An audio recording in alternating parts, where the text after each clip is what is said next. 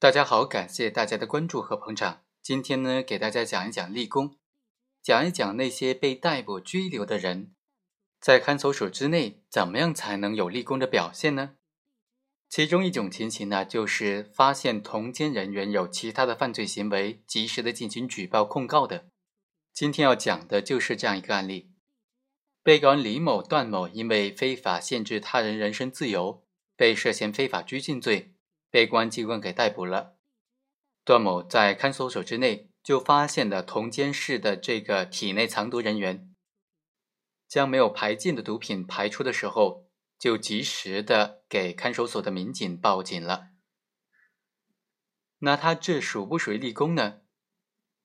辩护一方就认为他的行为已经构成立功了，所以应当从轻或者减轻处罚。检察院就认为他这种行为不属于立功。只是属于认真的遵守监管规定的表现，可以酌情的从轻处罚。一审法院就支持了检方的观点，段某就提出上诉。他认为，他因为本案被羁押期间发现了同监的方某某在监室之内排便的时候排出了两坨海洛因，共计是十三克，这是办案机关审查的时候查漏的。他及时的发现并且制止方某某冲水销毁。并且报告了民警，属于揭发他人未被公安机关查获的毒品海洛因。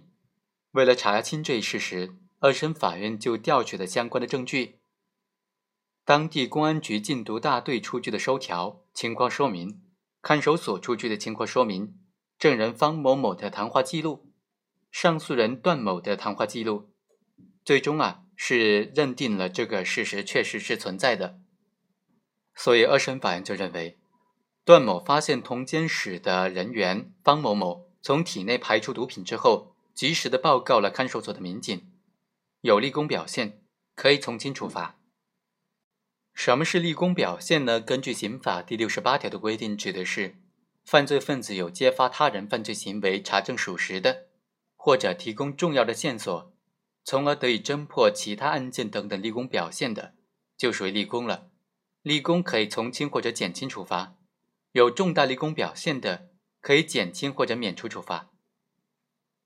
好，以上就是本期的全部内容，我们下期再会。